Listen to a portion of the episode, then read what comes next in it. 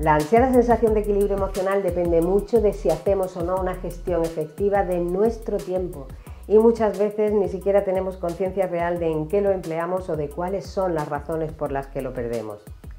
¿Vives tú en la urgencia?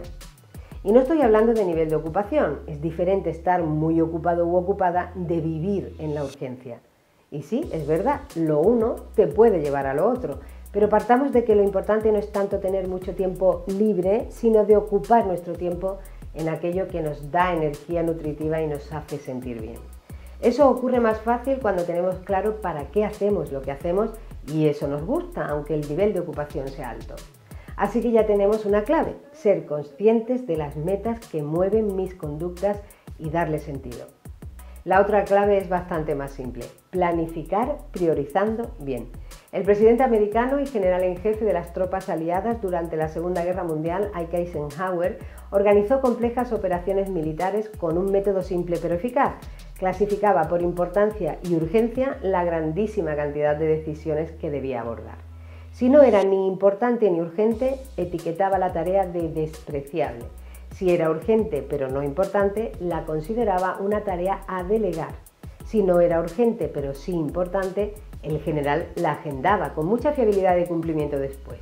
Y si algo era importante y urgente, lo acometía él mismo inmediatamente. Tenía otra máxima en su particular forma de gestionar. Solo podemos hacer con calidad una tarea a la vez. Te propongo una forma de aplicar este método a tu vida. Haz una lista con todas tus tareas. Te saldrá larga o corta de tareas minuciosas o de tareas generales en función de cómo eres, de a qué te dedicas o de cómo estás en este momento de tu vida. Pero da igual, haz la lista. Y ahora a cada tarea, de forma individual, asígnale un número, 1, 2 o 3, en función de su importancia. Y una letra, A, B o C, en función de lo urgente que es. Y ahora ordénalas por número y letra pues ya tienes una priorización muy válida para guiar tus tareas y sobre todo para orientar tu energía y tu esfuerzo.